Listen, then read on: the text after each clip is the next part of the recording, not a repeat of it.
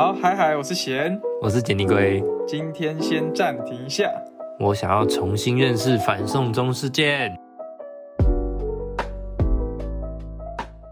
好，欢迎回到暂停一下，我想尿尿。那我们今天要聊的是时代革命。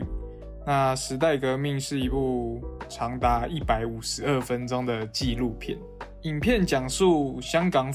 当初反对逃犯条例修订草案运动为主题。那也是大家比较熟悉的反送中，那他也获得这次第五十八届金马奖的最佳纪录片。好，那时代革命是记录反送中事件每个大大小小的冲突事件经过。起初的运动一开始就跟大大小小游行其实差不多，嗯，就是游行啊、静坐抗议。就大家没想到的是，这起运动却演变成半年以上的僵局。更从起初的一万多人演变成两百多万人上街抗议。那全片是以纪录片的方式呈现，然后有九个章节区分。那我觉得比较特别的是，它是借由比较多个小人物来带出整个大事件的面貌。嗯，那因为这一点也让我们从一个旁观者变成一个参与者。影片中没有太多的第三人称，你不是看着这件事发生的人，就是正在发生的那个。嗯。那反送中的起因其实是由逃犯条例修订草案，逃犯条例其实已经有了，这次吵的是修改这方面。那逃犯条例的起因就是它其实源自于台湾的一起命案，叫做潘小颖命案。呃，一对香港情侣，对，一对香港情侣到台湾旅游之后，然后潘小颖被她男友杀害了，将她弃尸在士林的某个公园。然后就逃回香港了。总之就是台湾其实有多次跟香港要求把这个人带回台湾来审判，但是因为当时现行的逃犯条例其实是由多个国家签订而成的，然后假如没有签订的国家其实是可以依照个案来申请办理的。嗯，但是中国不在这个范围，然后台湾。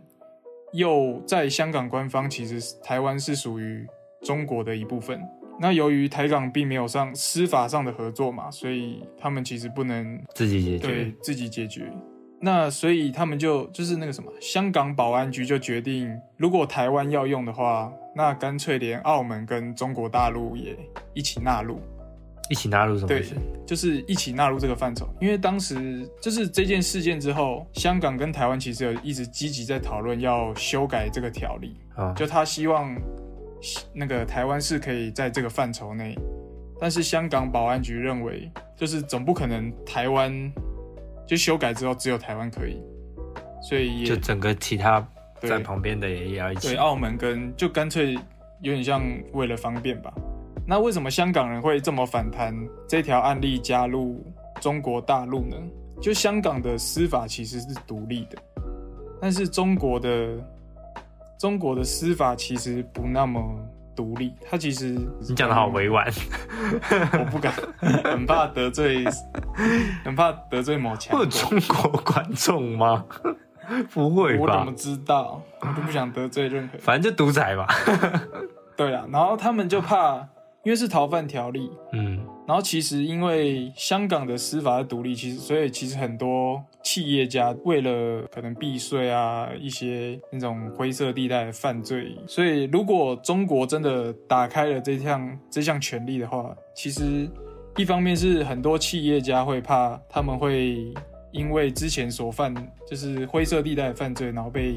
抓抓抓回去中国大陆审判。那香港人民怕的是。莫须有这个罪名，就不公开的司法对处刑啊。他们很怕，就是可能今天走在路上就突然被抓回去中国，所以才因此叫做送中，所以才会叫反送中。他们也觉得，如果这一条法律真的通过的话，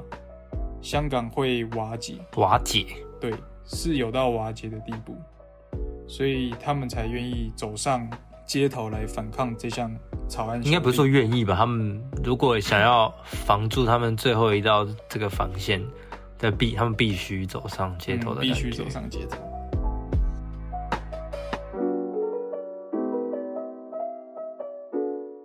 好，其实《时代革命》它是一部最近的纪录片嘛，然后当时我是跟我是找贤陪我去看，因为我那时候看到这部片，知道他是在讲香港前阵子反送中的事件，然后而且是一部纪录片，虽然它的广告量很少，但是总之就是知道这个消息之后，然后我跟贤就去看了。先说一下我自己对纪录片这个类型的看法好了，我本来没有很喜欢看纪录片。从以前就例如电视上面有时候会播到，或者是以前那个节目叫什么？台湾大陆寻奇不是？那个有个节目名字我完全忘记了。好，总之就是以前在对，反正呃，我以前反正我对纪录片的看法就是，我以前没有很喜欢，没有到很喜欢看纪录片，因为以前在电视上面看到的那些记录类型的节目，通常都看不太下去。因为会觉得说它的叙事节奏很慢，而且没有很没有很明确的，就是告诉我说就最后想要讲什么。可是大概是到算是开始读传播之后吧，有时候在课堂上面会逼着看被呃逼着看一些纪录片，然后到后面有去修纪录片的课，才发现到纪录片其实有它的有它的对有它的道理在的。因为其实最主要是因为它是对。真实世界跟啊一些比较完全发生过的事情的一些反射，还有警思，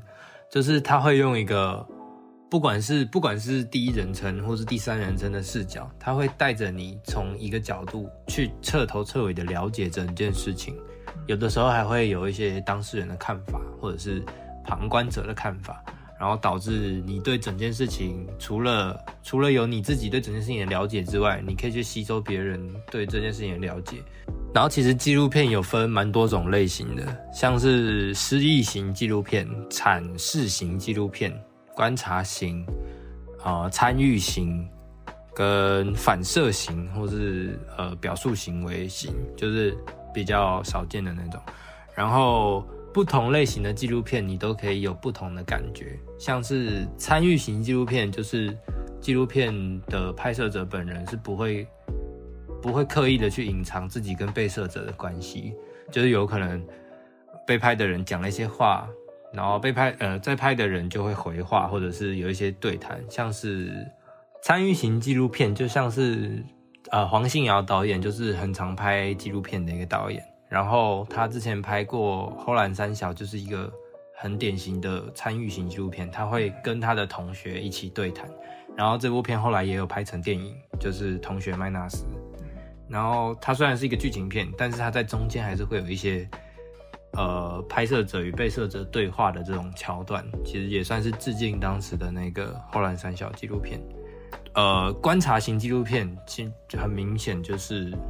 完全的在对完全的旁观者，然后我觉得《时代革命》这部片比较偏向观察型纪录片，几乎不太会知道说拍摄的人跟被拍的人的关系是什么，嗯，甚至我们不知道拍摄的人是谁，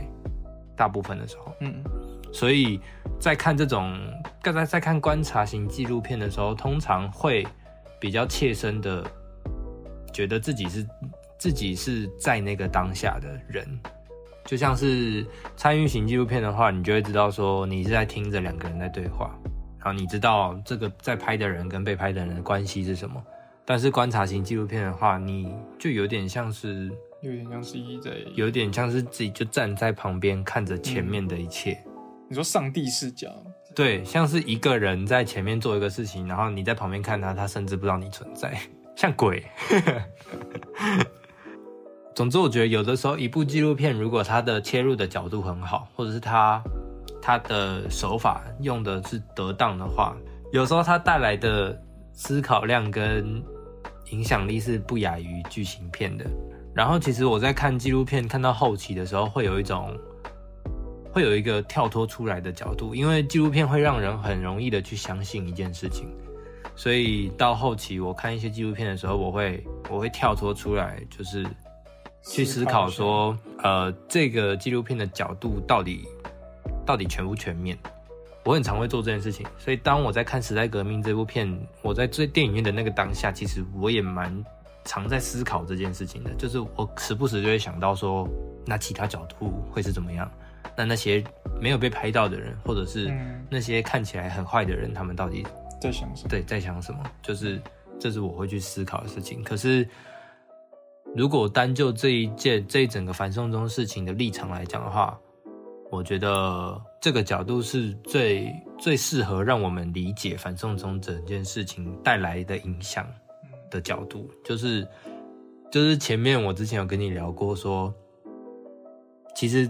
当时在了解反送中这个整个事情的的的方式，是我们基本上是看新闻，或者是我们 IG 上面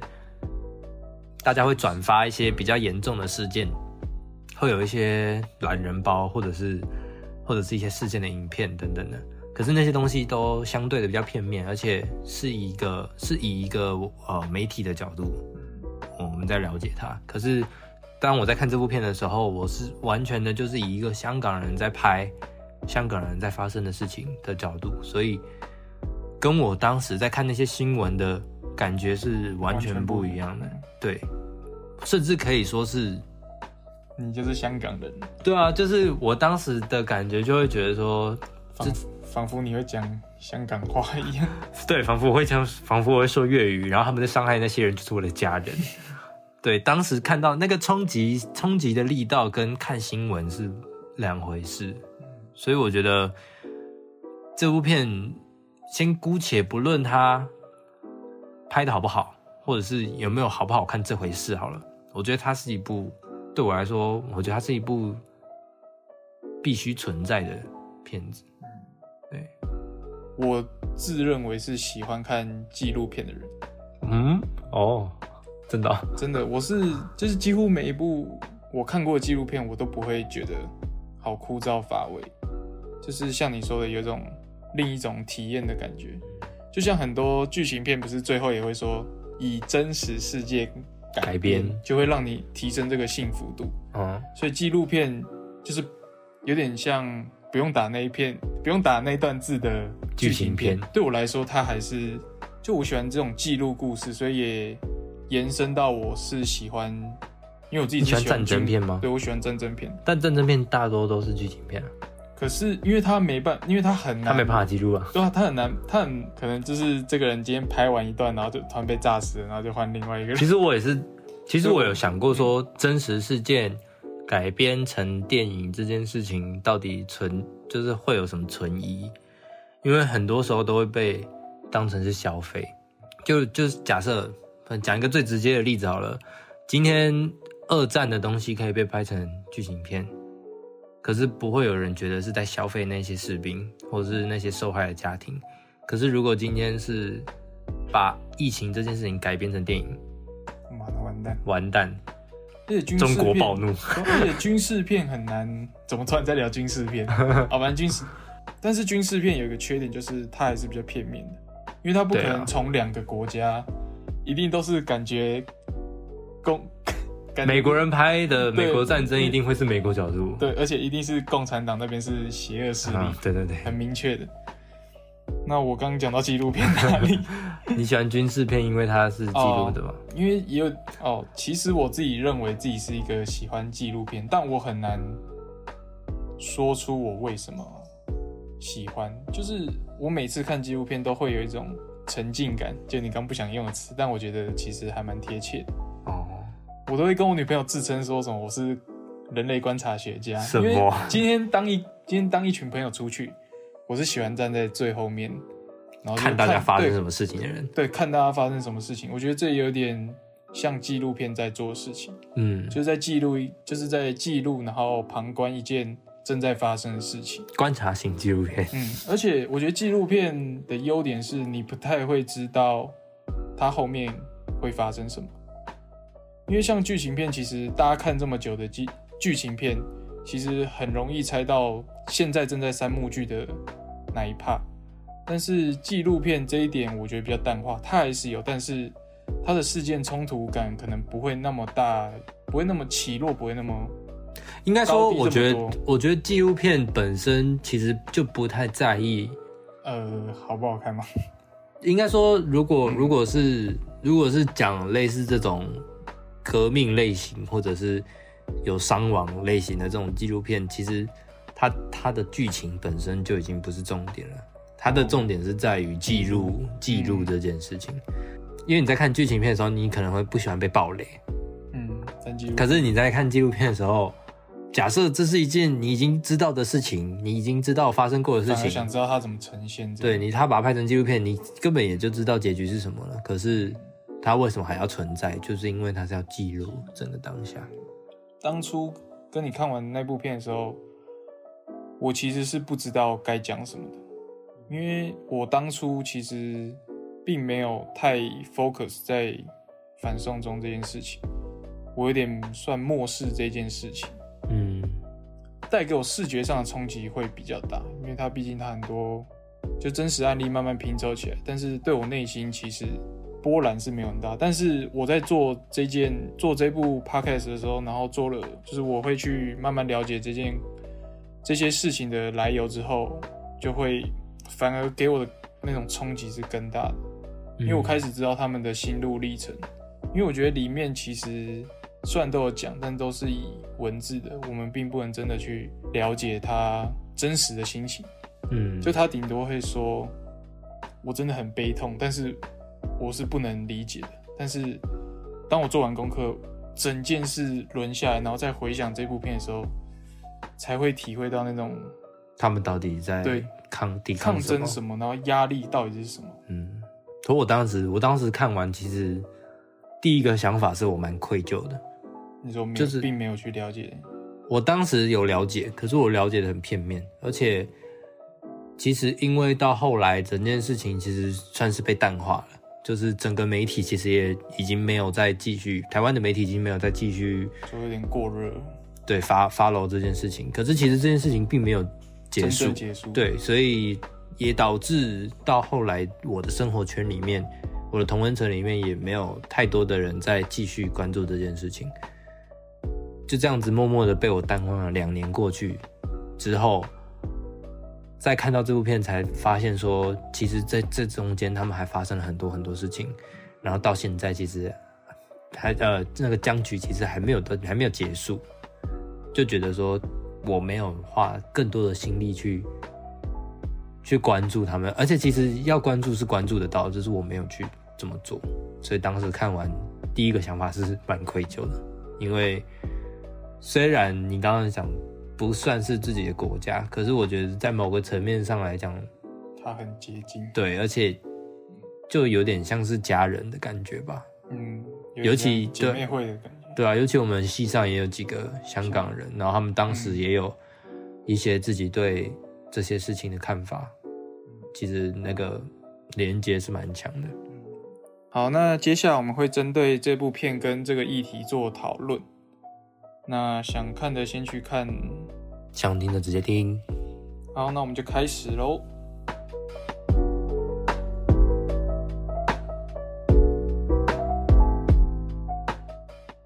我自己觉得单就，呃，我看我看过的纪录片其实没有到很多，我不是纪录片大师，可是我觉得，你怎么讲的？我好像纪录片 就纪录片大师，可是我觉得。以我目前看过的纪录片的这个资料量来看的话，《时代革命》这部纪录片其实，在技术上没有到特别出色。嗯，就是，可是它有一个蛮特殊的处理，就是有点类似章回式，就是他把整个事件用一张一张的方式去带带出来。一方面可能是为了要去弥补说整件事情没有办法。用很顺畅的叙事节奏来出呈现，另一方面是可以有一个重点整理的感觉，就是它的镜头有的时候会有，它的镜头有的时候会有一些第一人称视角，有时候会有空拍视角，有时候会有访问视角。其实这些东西在交穿插剪的时候，没有到让我很觉得很舒服，就是没有到让我觉得很顺畅。嗯，反而是有的时候会。跟不太上，对，可是因为它有这个章节式的整理，所以呃，看完一章可以有一个同整休息的感觉，我觉得这是还不错的处理啊。但是就他访谈的处理是很碎片式的，然后他有一些访谈的人，因为他前面啊在片头也有提到说，有一些人是已经被抓无法联络，所以他们有一些演员，然后所以有一些演员有一些真实人物，然后可是又没有办法非常具体的说谁是谁，什么是什么的时候，其实是会蛮乱的。所以整部片看完了，就以一个台湾人，然后我没有到非常了解。反正都细项的这些小事件的人物来讲，我看完之后，我几乎是记不起任何一个人，我觉得有点小可惜。就在以纪录片的角度讨论这部片之前，我比较想先呼吁大家，就是如果能看，真的要珍惜一下这部片。其实自从那个《坎城影展》首播之后，其实台湾是唯一一个。愿意发行就是跟公开发送的国家，嗯，就算在其他国家也只是那种小型的展演，嗯，就可能说，哎，我们今天有这个小场次，那我这部片可以来看一下。但是台湾是真的有在影院上线的，我真的觉得要好好珍珍惜一下这部片，因为这部片真的是千载难逢，对，就是可能下线你可能这辈子就很难看到，因为。我只是想题外话，就是很多盗版片，很多盗版片都是中国的，这谁会？但是中国人不会盗版这部。对啊，谁会盗版这部？而且，而而且，其实时代革命在宣传期的一些东西，也算是有被卡掉，有被有被下架，对，有被挡住。然后在脸书上面有一些提到相关字的标签，全部都会被降触及率，嗯，就是你的曝光曝光度会直接被大删减，嗯。然后我觉得很可怕，哎，就是光这光就是就是一部电影，然后可以受到这么大的扑冲击，因为它也算一种宣传吧，是呃也算是一种政治立场的表态啊，嗯，对对某一些势力来讲是不好的存在，总会被打压一下。好，那反送中这件事情，嗯，就是在说当初香港在反对香港人民反对。逃犯条例修订草案的运动为主题，那其中有几个比较重要时期，我就先一一列出来给大家，先有个印象。那它的演变过程是从合理飞，然后勇武，然后 be water，再来就是可能大家比较熟悉的三霸，然后到我们现在疫情后，嗯，那我就先来说一下合理非。那合理非呢，是在说和平、理性、非暴力。那后来有演变成合理非非，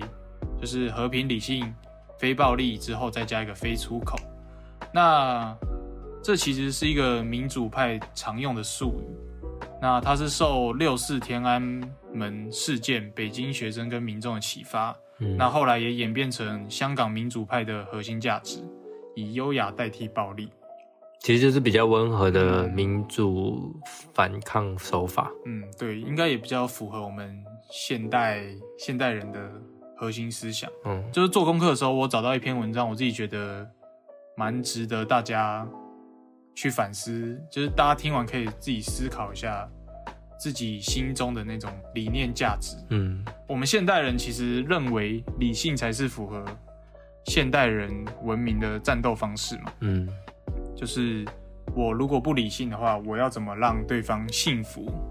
这件事是我自己站得住脚的。沟通的前提是理性，对。但是他觉得很多人其实是用理性跟中立在包裹着自己的无知。嗯，就是大家都透过片面主流媒体的消息嘛，然后再依照自己的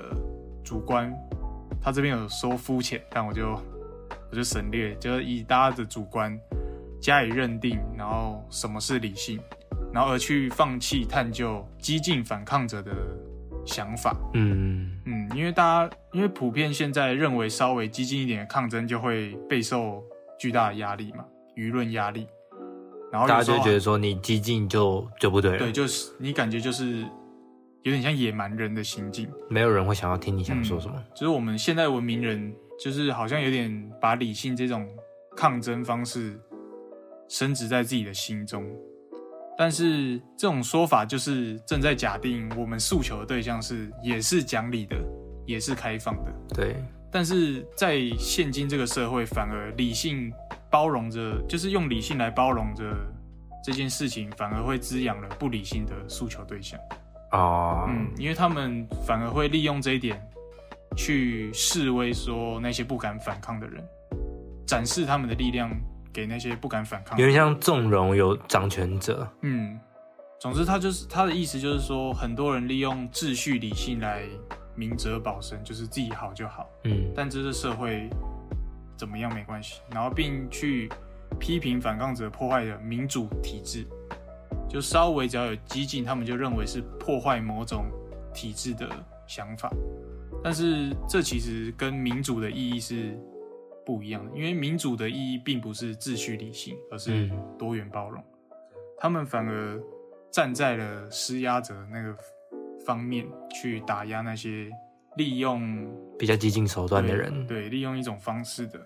嗯，所以我觉得大家就没有包容了。嗯，我会想，呃，我会想提这篇文章，是因为我自己以前就是那种我自己认为理性中立的人，但没想到是其实我并不了解其他做法的想法。我自己觉得我是被他呛的那个人啊。其实就像之前我们学弟有到夜市去宣传公投的事情，嗯，然后那时候不是被夜市的摊贩打。然后那个时候，所有下面的留言都在骂学生，对，就说你就是影响到人家，被打活该这样。嗯，然后那时候就有一些人就说动手就不对，说到底两边都是有错误的，可是，在不同，甚至在不同的，因为那时候是因为他要宣传公投事件，所以在不同的政治立场的媒体平台上面。对这个新闻的阐述的角度就完全不一样，对极端的两面。就我其实那时候看的蛮心寒的，我自己当时也会觉得说，呃，激进就不对，动手就不对。我自己也是这样。对，可是如果听了你现在这样一讲了之后，某如果如果理性在某一种层面上面是在纵容那些掌权者的话，必要的时候激进其实也是一种手段。对。就是在电影里面，他有提到一段某一个因为香港反送中事件自杀的被害者，他的遗言是有讲到说，不是民选的政府是不会回应诉求的，香港需要的是革命。这也是呃变相的去解释了他们开启了勇武这条路的的起因啊，就是你们理性的诉求要得到回报的前提是你们在。诉求的对象也是一个理性，对，也是一个理性的对象。所以，如果要讲我的观点的话，我会觉得说，如果遇到这件事情，他们必须这么做，是可以被理解的。那其实借由反送中这件事情，其实很多人是从合理非理念转为勇武派的。那勇武派，我就简单介绍一下，它是雨伞革命后兴起的一个派系。那雨伞革命就是二零一四年的时候。在香港，嗯，争取真普选民选的一个示威运动。那为什么叫雨伞革命？就是因为当初警方为了打压那些示威者，所以很常用胡椒、胡椒、胡椒水打压示威者，然后示威者会用雨伞来防治、防治，就是用雨伞防御啦。对啊，然后所以才叫雨伞革命。那勇武是。他们的核心理念有点像认为自己是一个勇敢而英勇的战士，那他们会认为自己有一些社会责任。那他们采取激进的手段，并不代表他们是不理性的，他们其实会有很多的策略跟想法的。他们并不是单纯的在可能破坏啊或占领啊，他们其实都会有一些策略上的一些想法。就是因为反送中很多人是从何李飞转过来的嘛。那就像香港歌手何韵诗，其实也有在记者会上说，就逃犯条例正在威胁他们的民主、民主精神，但是也正在唤醒他们。就像是电影里面有讲到说，嗯，不是不是政治冷漠期，是政治沉睡期一样，因为这件事情其实并没有完全的被解决，或者是香港人并不是真的就想要安安于现状。嗯只是刚好对，只是刚好他们导火线，对对对，然后这这个反送中事件对他们来说，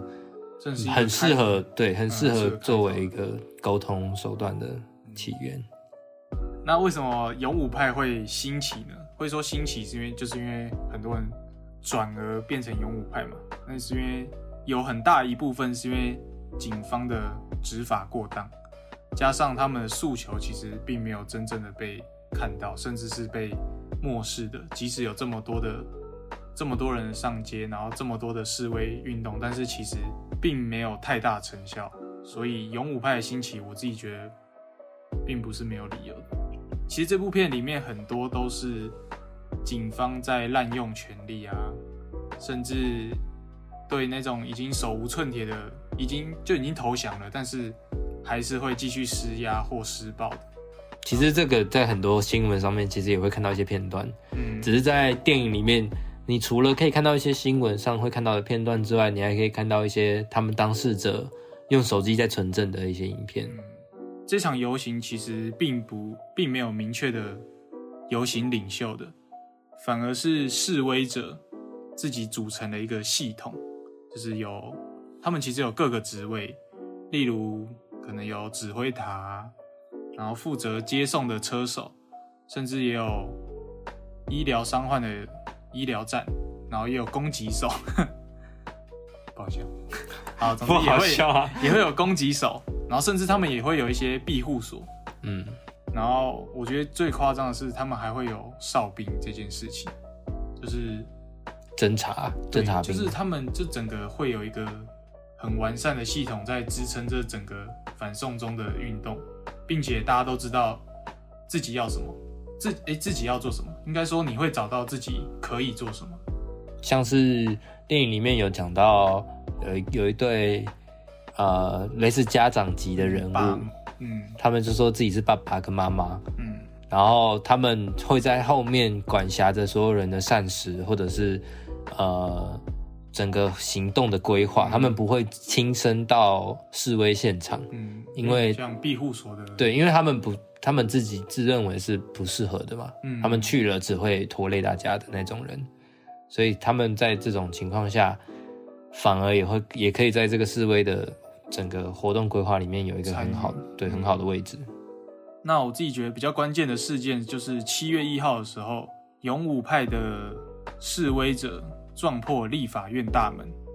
然后并在里面开始拉布条啊，然后也开始涂黑国徽，并且他们声明自己不是暴徒，只是暴政驱使我们成为这样的示威者。嗯，并也提出了。整个反送中最重要的五大诉求，就是撤回修例嘛，嗯，加上收回暴对暴动的定义，然后也希望政府可以撤销这些示对这些示威者的控罪，并且要追究，就像我们刚说的，警方滥过度执法的对过度执法，并且要解散立法立法会，就是重新普选，就由民来选。嗯，那这也是这一次反送中比较主要的五大诉求。那我就是他们这整个事件完全就是为了这五个东西在对在做示威。我觉得自己比较我印象比较深刻的是他们冲破立法院，虽然他们有破坏那些国徽啊、什么桌椅那些器具，但是他们并没有破坏里面的文物，就代表他们其实心里还是有一丝理性的哦，并不是真的说。我就是我真的是暴徒，我们不偷东西，我们就真的只是想要这五大诉求可以被听见。其实其实讲到这个事件，也想到当时的那个太阳花学运，嗯，因为太阳花学运也是在立法院静坐，然后那个那个时候我才 几岁？对啊，国三高一吗？就是那个时候，虽然对政治是完全一点都不了解。可是看看着那些人，就是在做这些事情的时候，尽管我很不了解，但是我我可以很清楚的感受到他们知道自己在做什么。嗯，你说有明确的对，而且其实当时就只是大概就是大致上的理解，就哦觉得说哦台湾要被卖掉了，然后他那些这些这些大学生，然后不想要台湾被卖掉这样子。太阳花学运也算是一个台湾蛮重要的。对啊，蛮也也呃，他他他的。他的手法也是算理性嘛，最后的最后的结果也算是好的，对，就是撤回了那个 A 克法，但是反送中事件却没有办法得得到一样的回报，到目前都还没有，因为他们的对象其实跟我们在对我们的对象是？简单来说，看起来像在对香港政府，其实他们正在对对抗的是香港特首后面的更厉害的东西喽，更厉害、更厉害的大 boss。而且我觉得占领立法院有一件事，就是电影里面有拍出一件事，就是他们占领立法院的示威者，嗯，就是其实每次每次的示威运动到凌晨十二点，其实就算当天的结束，政府会规划一条路让示威人撤退，示威人撤回家，但他们是其中的示威者却认为说，立法院这种地方并不是我说我今天走出去。我明天还可以再进来的嗯，所以他们讨论之后也留下四名死士，就是为了死守这里，也是表明自己的立场。但他们说立法会又不像旅馆，对啊，你想来就来，又不是我家厨房。但过了不久，其实很多示威者，可能一百多名又上来，然后又拉着一一堆人说：“赶快离开，赶快离开！”我当时看的时候，我以为是闹内讧了，就是有些人其实是不希望。很多人是玩对，他们是不想要离开，然后其他人是打死都要把他们拉出来。打死！我当时看的时候，我以为是他们，其实他们是闹内讧的。嗯，然后直到就是当时那个记者，就其实里面有一个小角色是记者何桂兰，她其实也有在当场就是有跟他们上去一起，那她其实有访问其中一个就是女生再次上来的示威者里面的其中一个女生。就只是不希望他们为了这样而牺牲自己，就是就像他们前面有说，他们都是手足，他们是香港人，对他们，他们知道他们，他们大家在征求的东西都一样，可是他不希望明天就看不到那四个人。他就是我看这部片第一次想哭的时候是这个这个事情，因为我觉得我前面我以为他们是内讧，但其实背后是这个理由的时候，我其实是有那种落差感，会蛮就蛮激动的。嗯，而且其实当初那些人是。最后是被硬拉出来的，嗯，然后他们当时被拉出来的时候，在电影里面讲到是他们觉得很不能理解，就是为什么？对我就是要待在这里面，你为什么要阻止我做这件事情？可是当后来被拉出来之后，他们才才对才去意识到说，原来对原来他们想要嗯保我保持我们的安全，然后跟我们这个手足关系的这个重要性。嗯，其实他们之后在被访问的时候，其实也有很庆幸那时候被。被拉出来，嗯，不然就不能在这边继续讲他们想说的东西。那除了这件事情之外，勇武派其实因为他们比较激进嘛，所以他们有想到的方法是瘫痪经济体系，就他们其实会去打砸一些，打砸是打跟砸东西，一些店家 打砸，不是帮他们，不是帮他们跑腿啊，帮忙洗碗，就是他们会打砸一些亲共的店家，因为他们认为。特首会这么坚持的，就其实这么多示威运动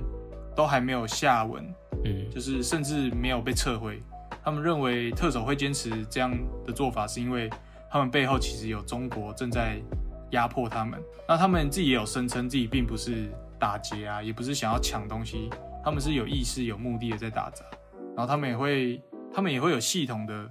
就是用喷漆来区分店家的属性。嗯，我就介绍一下，就是黄色就代表是支持抗议者的店家，那蓝色就是支持。想说支持，为什么我还要被喷漆？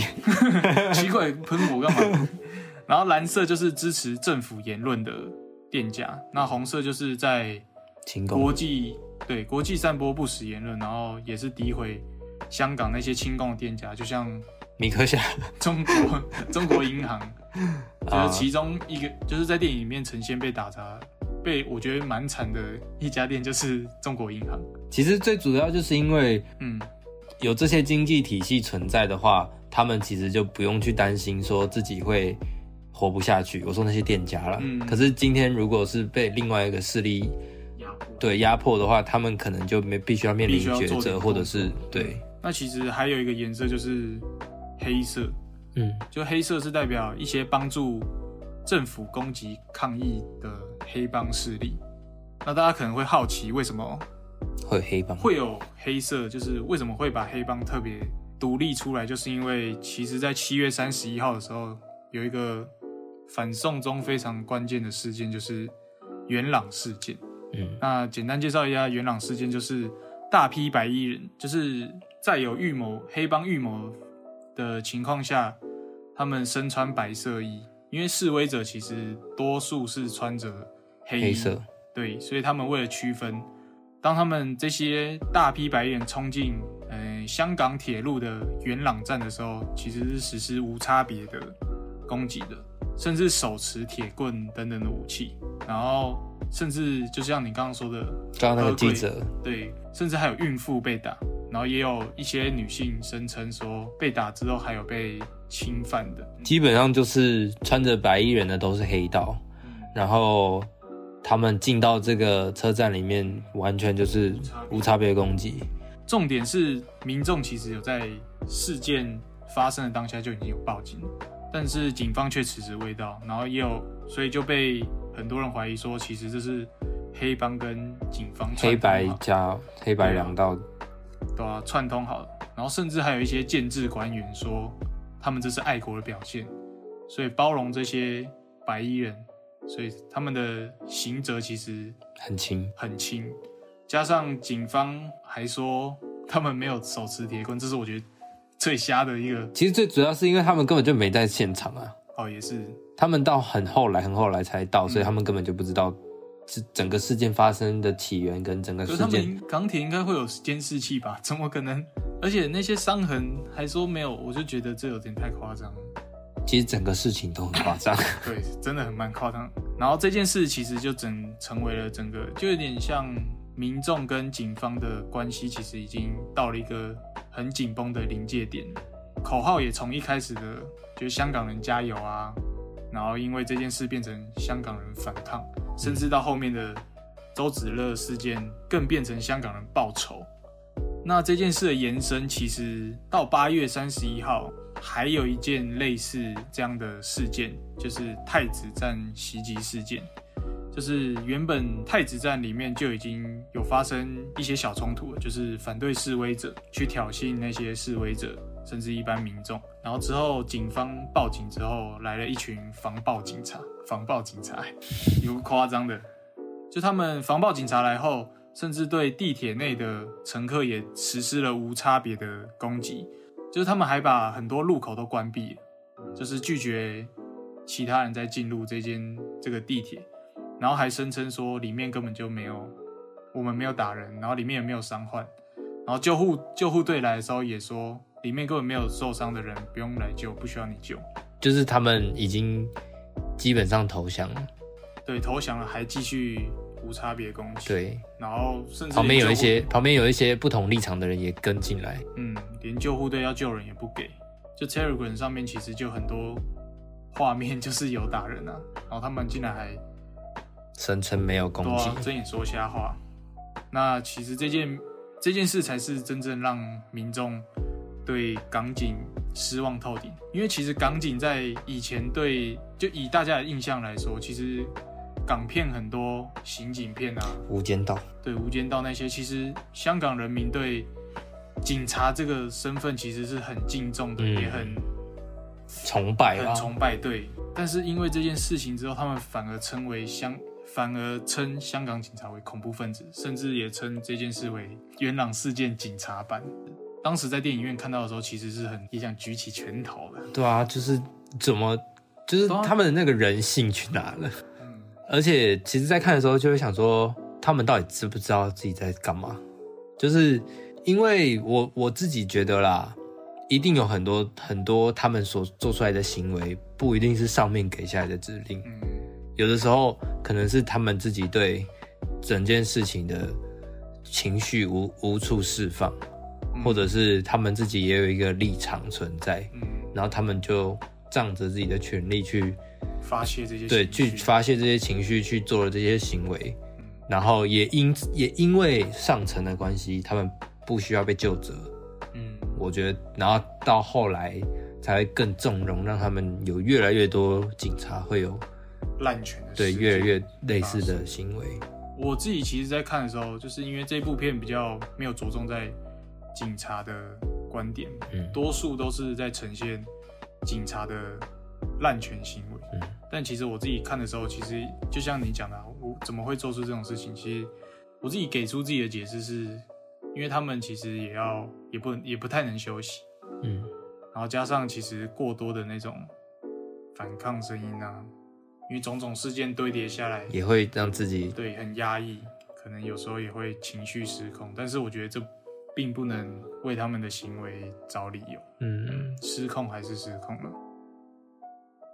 而且其实，在电影里面看那个，真的真的就是失控，那真的就是没有在思考的人类会做出来的事情。眼神是完全没有在注视着某件某件人物的感觉，就是等于就不把这些示威者当人看了。嗯，真的。就是其实他们，你刚刚讲到说他们有各种在各个地方，对，有各种战术嘛。对。然后其实有其中一个战术就叫做 Be Water。Be Water 其实是出自于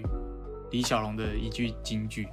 就是 Be Water, my friend。啊，简单来说就是当水，对，行行云流水，行云流水就是当大家在示威的时候，像水一样凝聚，嗯，然后当警察来抓人的时候，像水蒸气一样散发，然后你被抓抓住的时候，像冰一样在坚韧不拔，这样。Be Water 要像水一样能呃。能进能退，能聚能散，能呃在必要的时候能够像洪水一样汹涌而至，然后要在撤退的时候要像潮水一样快速的撤离。嗯，所以其实电影里面有一颗空拍镜头，那个我蛮有印象的，就是所有的人在警察往前进攻的时候，他们四散，然后超级快速而且有条理的往他们规划好的路线撤退。然后再去另外一个地方聚集，这一整个事件跟呃这一整个战术都就是所有人对那个所有人的那个合作的能力，包括哨兵啊跟后台 Telegram 的一些沟通，我觉得蛮厉害的。而且它是空拍，然后那个什么城镇跟城镇中间的那个道路就有点像水管，完全就是看起来就像是水流掉。应该是这整部片里面很漂亮的一个镜头。然后其实里面也有讲到说，有有一个年轻人吧，他有说，其实，在在参与这些示威行动的时候，很像很像在玩电动。哦，对对对对对，他说他的当把当初玩电动的那些概念放到了这个示威行动里面。嗯，其实我觉得他讲的很有道理。可是我当时在想的是，你玩的那些电动，其实也是真的战争，去去衍生出这些电动的概念啊，就是。真的战争有那些有那些战术，有那些不同的哨兵进攻的、防守的跟后台的军事，到后来改编成游戏，在各种游戏、战争游戏或者是策略游戏里面会有这样的布局。嗯，你会玩到这样子的游戏，你才有办法把这个游戏的概念放进来。所以其实，与其说像游戏，我觉得说不如就是战争，它就是战争。嗯，只是刚好在这个时代的年轻人只能靠游戏去理解。战争的概念，而且游戏这个理念其实放在整部片的蛮前面。对我来说，有一个讽刺，就是到后面其实真的不是游戏，这真的是战争。其实就像之前那个有一个游戏《Call of Duty》，反正就是那个游戏，它在好像第一集吧，我那时候就有看一个，因为我没办法玩第一人称游戏，所以我那时候有看一个解说，然后他就讲到前面就是。你当玩家，你刚开场，你就是直接在战场中间，你完全没有任何的前置故事还是什么，你就直接开始打仗。然后你打一打，你根本不知道怎么操作，然后你操作到一半，然后你突然就被可能不知道谁弄死了，因为你不会操作嘛。然后弄死了之后，然后他就跑一个 roll card，他就说什么名字，然后几年到几年，然后最后那一年就是你现在在这一年，然后你就再换到另外一个角色，也是在这场战争，然后你玩一玩又死掉，又是另外一个人的名字，又是死在这一年。然后其实他就用这个方式去表现说，当时的那个战争有很多年轻人在参与，他们甚至不知道怎么打仗，可是他们就这样结束了他们的生命。其实就很就很类似这种概念啊。真正的战争是没有复活的，对没有复活重来的。那刚刚有提到会让口号变成香港人报仇的周子乐事件，就是因为。十一月四号的时候，就是大学生周子乐在停车场的时候，哎，在停车场三楼的时候坠楼了，然后他成为了示威者以来首位在冲突现场身亡的示威者。这句话也太难理解了吧？就是首位在冲突现场，就是跟警方冲突的现场身亡的示威者。哦，就是其实前面有很多坠楼事件。其实很多香港人会用自己的用自己的死来来想要带起一些香港人的精神，就是他可能会觉得说他是烈士，对他可能会觉得说，如果今天真的出了人命，政府或者是呃。对对面可能会有一些有所作为，可是事实是并没有，他们并没有真的真的把这些事情当成一些很重要的事情去看待，反而他们就这样子白白死去了。虽然虽然很多后来很多人会有一些呃送行会，或者是大家会点蜡烛啊、放花等等的，可是不只是有一些烈士会觉得想要。想要牺牲自己来成全大家，还会有一些真的为这个情况感到感到沮丧的人，对，然后是真的有忧郁倾向而去自自杀的这种人也是很多。其实整个这样数下来，真的真的是数不完，数不完。嗯，其实当初何李飞会变成勇武派，其实也有一个，还有一个很重要的事件，就是黄衣人梁领杰，嗯，他是第一个反送中事件身亡的。示威者，当初我们就是电影里面有画面，就是他当初在那个高挂他的标语嘛，就香港人加油，嗯，就是香港人加油，时代革命其实这个口号发起的，嗯，香港加油，时代革命，他是有把他坠楼的整个过程是有呈现出来的。我当时其实是很很 shock 的，因为当时他坠楼的时候，不是还有很多消防员要紧抓着他。让他不要掉下去，但是因为衣服的承受力不足，但他还是掉下来，真的是蛮吓，蛮震惊的。嗯，然后又我其实也没有想到说会有直接的这种画面，然后那个应该也算是电影里面第一个比较震惊的画面。到后面其实就越来越多，对，基本上完全就是很直接的暴力画面。那回到周子乐事件，就是因为他是首位在警民冲突间身亡的。示威者就是前面很多坠楼事件，但为什么周子乐这件事情是比较特别要提出来的？他的死因其实很有悬念的，因为当初他在三楼坠楼的时候，其实是没有，就是他有点在摄影机死角，其实是并没有被拍到的。这其实警方在很多次的示威行动都是无止境的在在发射这些催泪弹，然后其中一个猜测就是他是为了躲避然后而坠楼的。甚至也有人证人是在二楼的停车场，有听到三楼说不要再打了，不要再打了，就是我我我不敢怎样了。到现在还是悬念，就是因为当初监视器并没有拍到，没有确切的证据，所以大家其实就加上前面的太子站事件，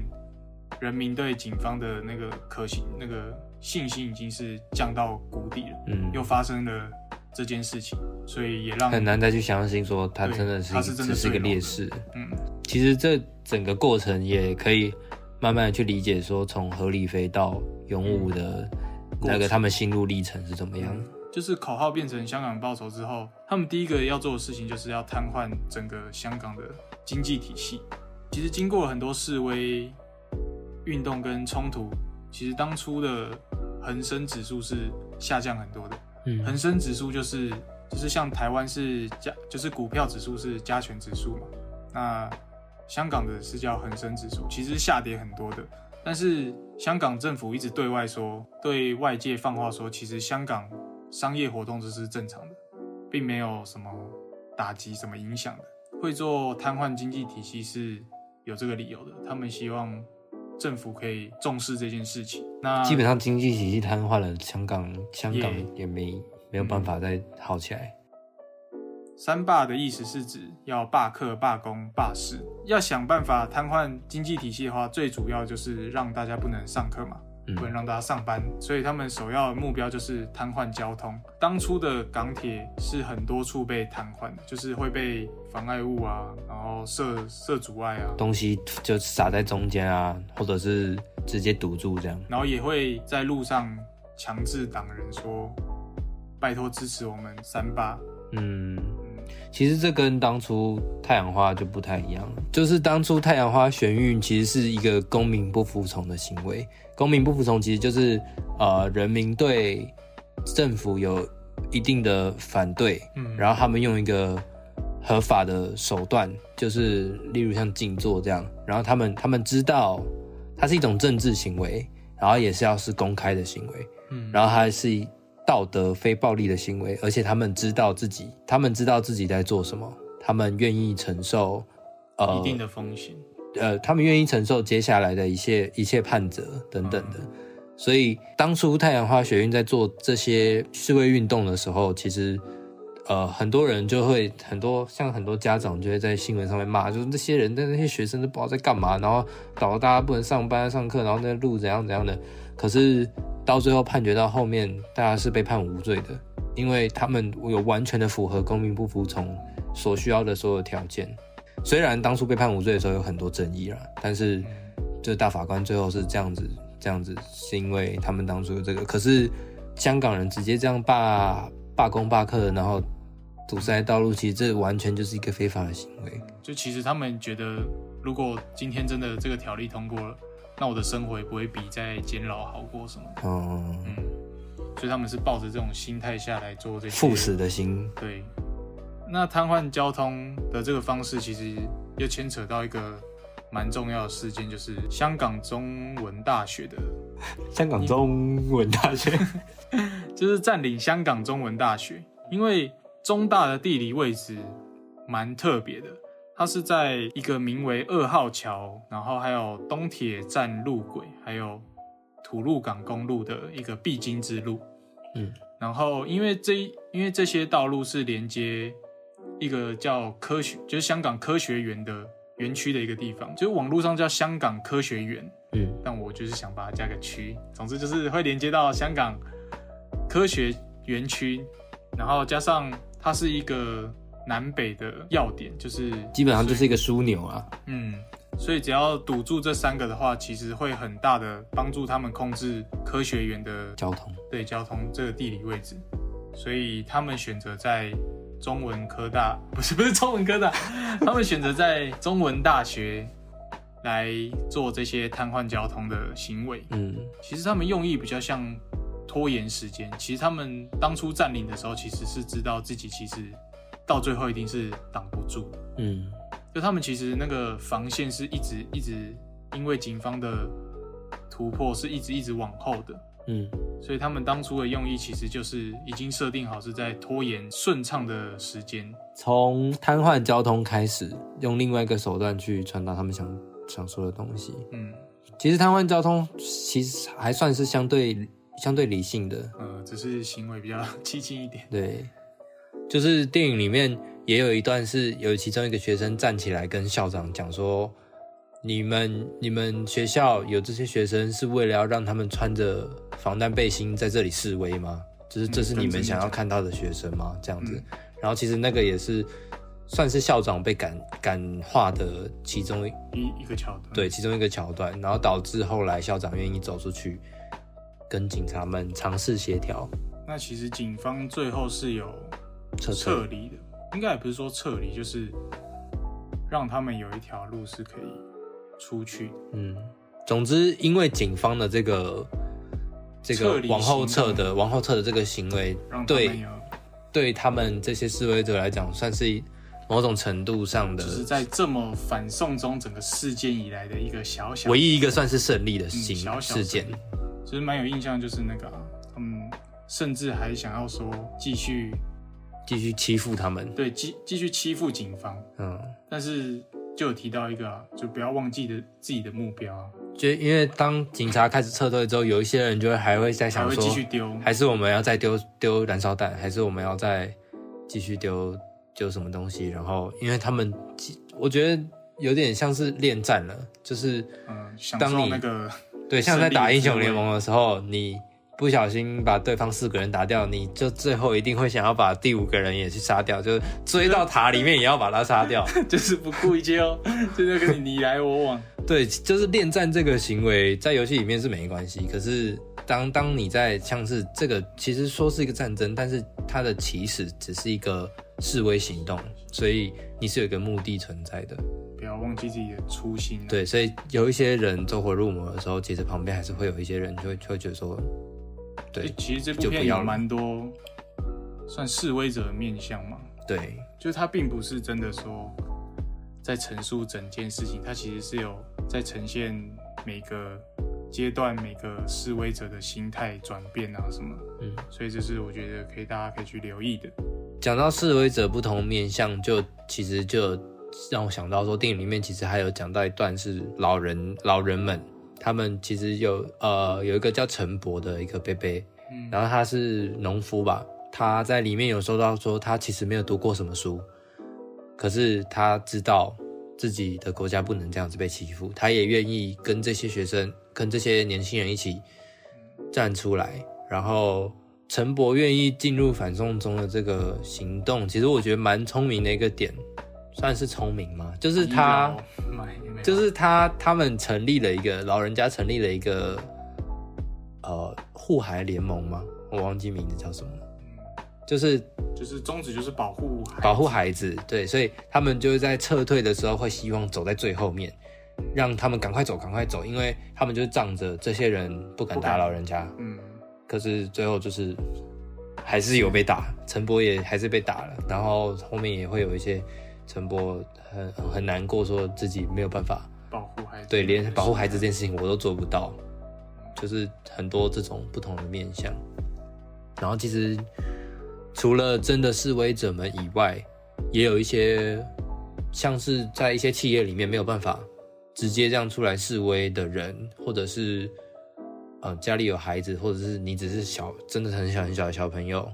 甚至你已经太老了，你还是愿意支持他们的话，其实他们有那个联农墙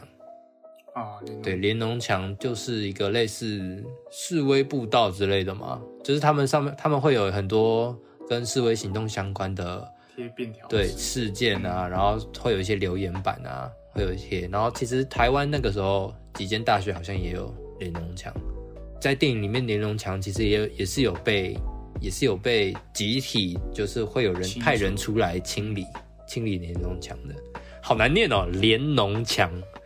对，就是我觉得自己觉得蛮可惜的，因为我觉得不管。有没有站在反面？我自己觉得那都是一个历史的痕迹，可他们却因为对自己不利的那个，我觉得其实与其说是可惜，我觉得不如说是有点遗憾。就是说，今天我我甚至没有办法走到最前线去支持他们，这是我唯一可以支持他们的手段。我连这个东西都要被剥夺，都都要被剥夺。那我到底还有什么方法可以去支持他们？就是去电影院看《时代革命》。然后做做 podcast，呼吁大家要去看《时代革命》。那随着中大微微小胜利之后，其实同时期不止中大在，就是不止中大有这个占领行为，其实在各大学区都有。那其中有点像中大事件的升级版，就是理大，因为很多从中大的人认为他们有这个经验，有这个胜利的经验，然后可以去带给。李大人一些策略上的想法，所以其实很多人是从中大胜利之后去转而去参与李大的占领行为的，去帮忙啊。但到最后，警方已经将他们视为暴动者之后，整个行为升级之后，他们才发现占领李大是错误的决定，是错误的决定。因为就像我们前面有说到，其实政府是要为示威者来来疏通一条路，让他们可以安心回家的。但是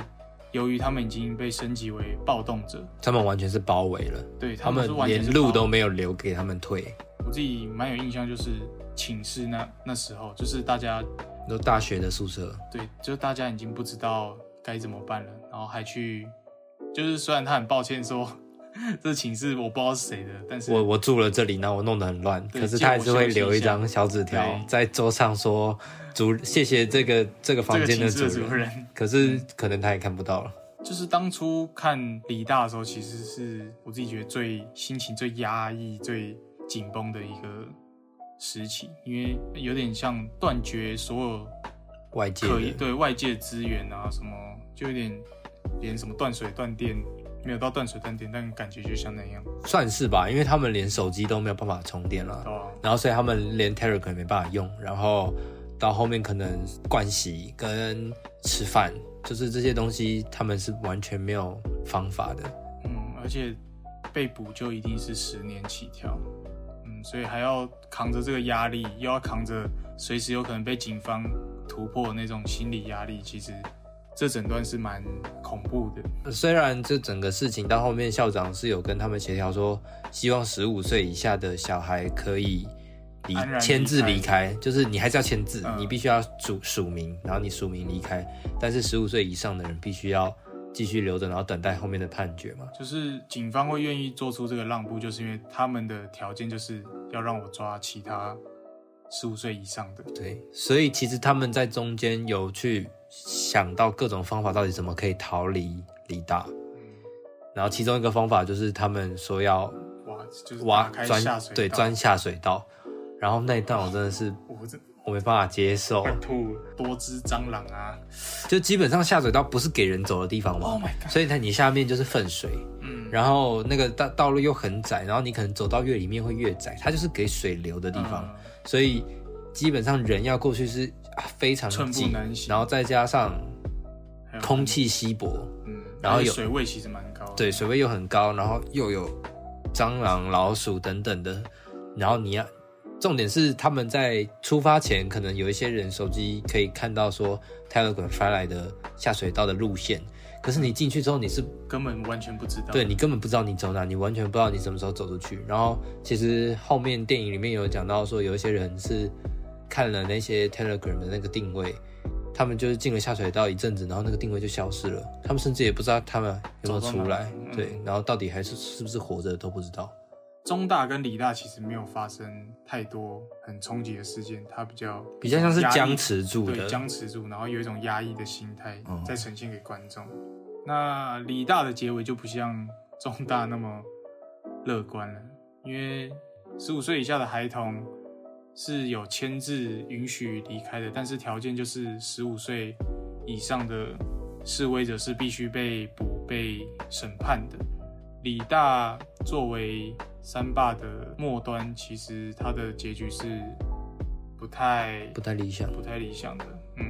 就是影片的后面也有也会说有多少人被捕，那具体的数字，我觉得大家可以去电影院再观看。嗯，其实李大事件也算是他们呃最后一道防线被溃堤了，就是所有人已经不知道该怎么办了，很多重呃整个参与的重要人士。被抓，然后有些人不知道去哪，然后所以到后面，其实一些所剩的几个人就逃到台湾，就有点像是稍微隐居，对，稍微隐居一下，然后直到也有提到台湾几个比较重要的那个，就他们有去参与二零二零总统大选的时候，呃，就不说谁当选的，好，总之就是有什么 有什么好那个啦，啊，就二零二零他们有去，他们有去参与二零二零的总统大选。嗯，选举，然后他们在会场就是听到蔡英文当选的时候，那个整个会场是大家民众是集体暴动，然后也欢呼的。嗯，就他们其实来的时候是很羡慕说台湾台湾有这种民主的社会。嗯，然后他们有跟几个在现场的。民众也有聊天说，其实很多人也是有在关心反送中这件事情的，嗯，也真心希望他们，也真心希望他们是可以也也拥有台湾这种民主制度的。就是香港人也有反过来提醒台湾说，不要不要松懈，对，不要松懈，要珍惜眼前现在有的生活。就是已经有一个国家在做这样的抗争，给你们做借鉴了，所以绝对不要放下自己手中的那个盾牌。那其实最后就是到疫情之后，中国算是宣布了呃禁止集会示威的法令之后，所有的反送中的所有示威活动全部都被暂停，对，全部停摆。可是整个反送中的事件其实并没有一个着落，就是这个思想跟他们想要反抗的这个心其实是没有停下来的，只是现在又回到了最一开始的那句话。不是是沉睡期，对，是沉睡期，所以因为疫情，所以被迫。然后他现在疫情其实还没有缓，没有到很缓，嗯，所以反送中的事件其实是还是值得大家继续再去关注的。嗯，毕竟就在隔壁，真的哎，哪一天就到哪天哪一天就到我们这里了。而且我看完那一部的时候，第一就是出来的时候有一个想法是，就是大家也要想一下，就是现在俄罗斯在攻打乌克兰这事件，嗯，其实看完的时候，其实会有一个既视感吗？嗯，对，有一个既视感，就有点像反送中这件事情，在别的国家又发生。其实你真的不知道什么时候会发生什么事情，嗯，就是不要真的觉得台湾不可能。对，就像香港，香港人想也没想到，在台湾的一对情侣会引起这么大的、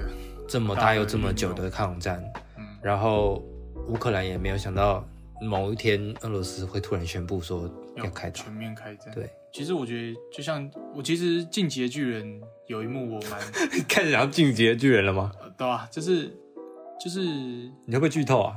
不还好，没有没有，这还好。《进击的巨人》有一幕让我蛮有感触的，就是有一群驻，就是他们有分派系嘛，然后其中一个派系是驻守城门的，然后驻守城门的其实因为过于安逸的一百年，让他们其实其实是无所事事的，并且烂醉。烂醉什么的行为就是很邋遢的，对啊，就一直喝酒。对，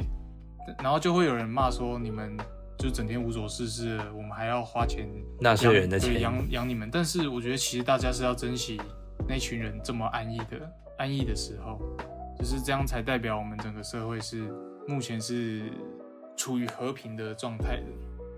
但是也是要把也是要时时刻刻警惕啦。对啊，因为。像那些安逸的人，也是喝着喝着喝到一半，巨人打进来了，怎么办？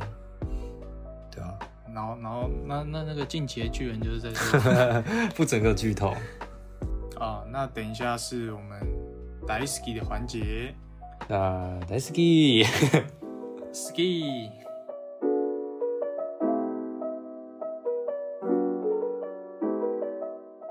好，那又到我们 Daisy 的环节啦，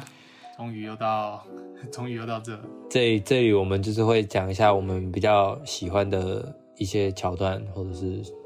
想法。那今天的主题是我们自己双方比较深刻的一段，印象深刻的一段。那我就先问你好了，还想抢？你先呐。好，那你最印象深刻的一段是什么呢？我最印象深刻的一段，其实其实整部片都让我很冲击。因为像我刚刚前面讲的嘛，我们在新闻上面去去接收到的东西都很片面，可是整部片虽然东西也是片面的，可是是以一个更完整的角度，还有更明确的画面去呈现的，所以整部片其实就已经算是蛮深刻的一部片，这几年来最印象深刻的一部纪录片。嗯，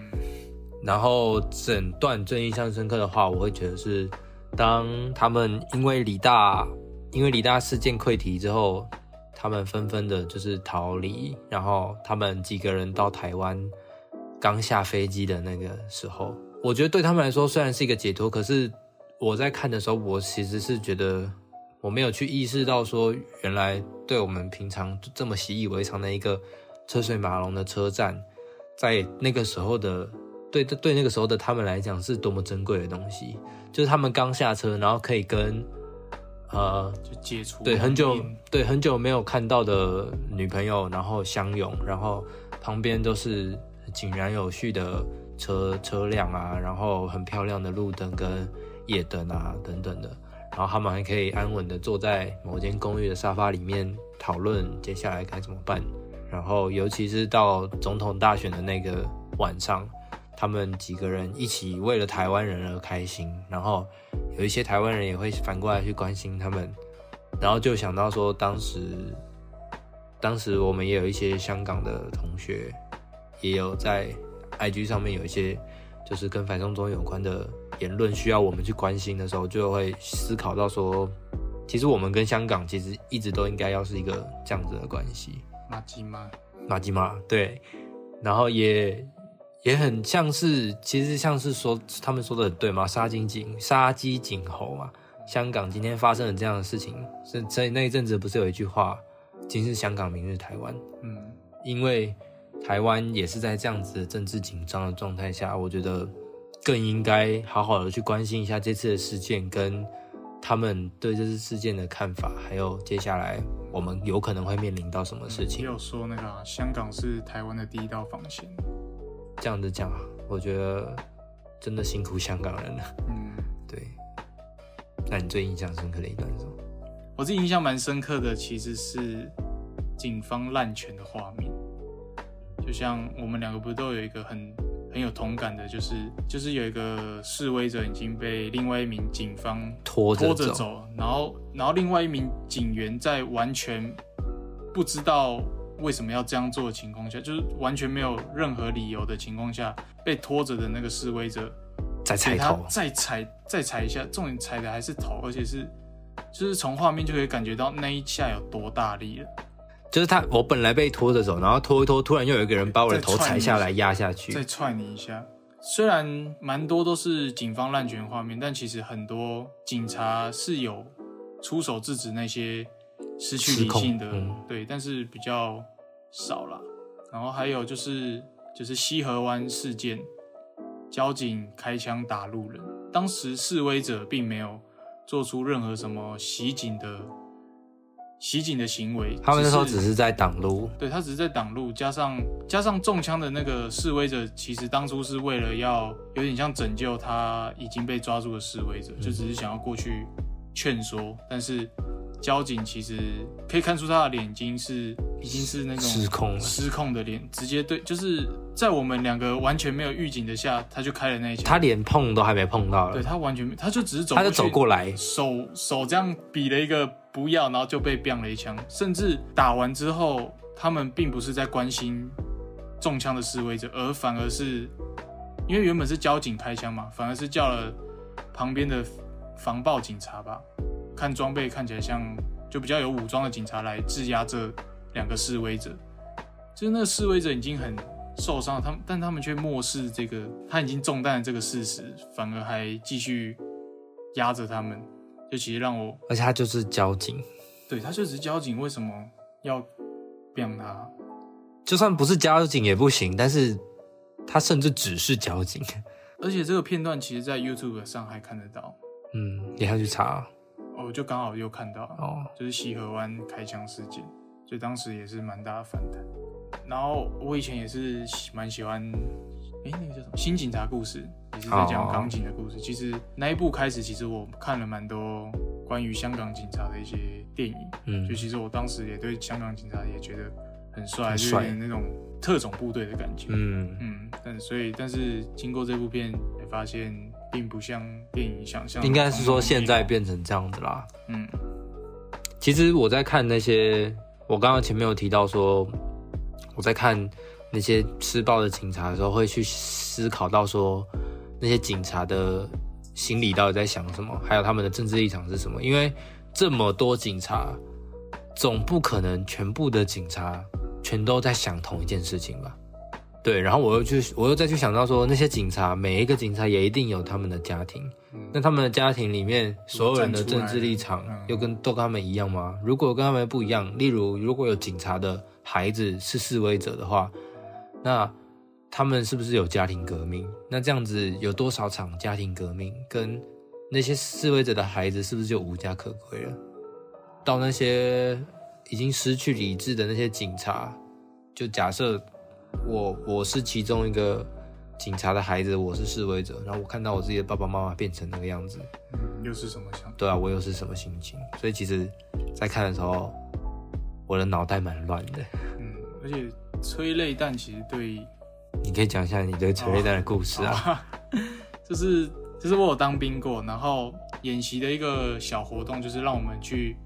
去体验一下催泪弹啊，催催泪瓦斯弹的那种。威力对威力，当时候我们进去的时候，我们是排成一排的。然后当我们进去之后，我们是要去忍受催泪瓦斯弹的威力，然后并且我们还要比赛说谁可以撑最久。嗯，那最久的大概就三秒，就其实大家都是已经冲出来，然后每个眼睛红到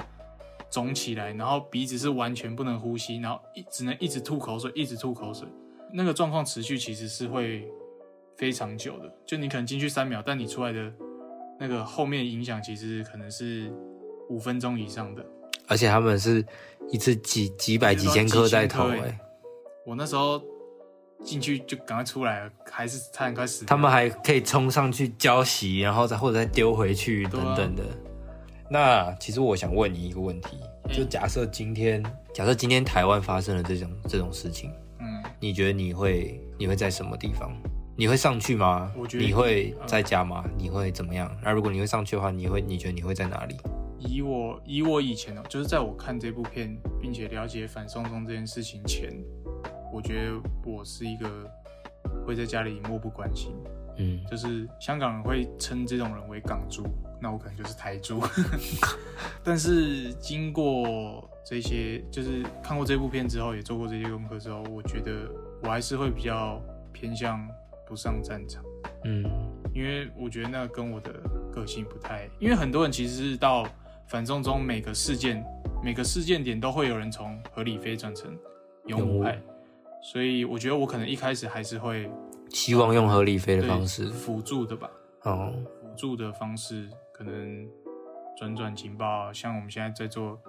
podcast 分享一下想法跟这件事件的严重性来。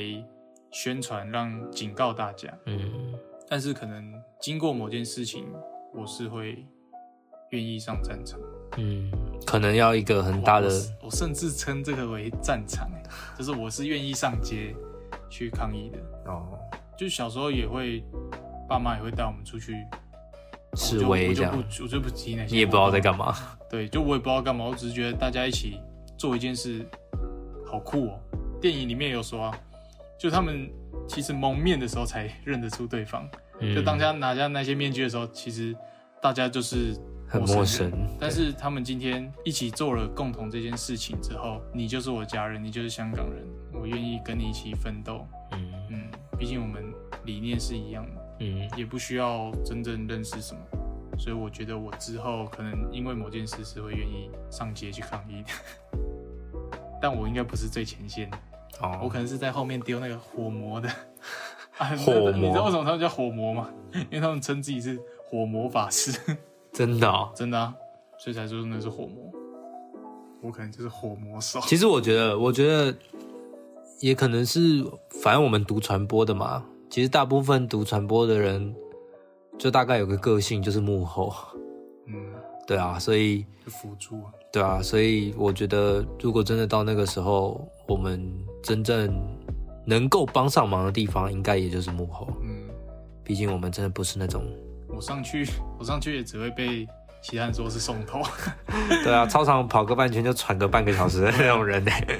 哎，啊，这样听一听，会不会觉得我们两个很胖？还好啦，不重要啦。哦。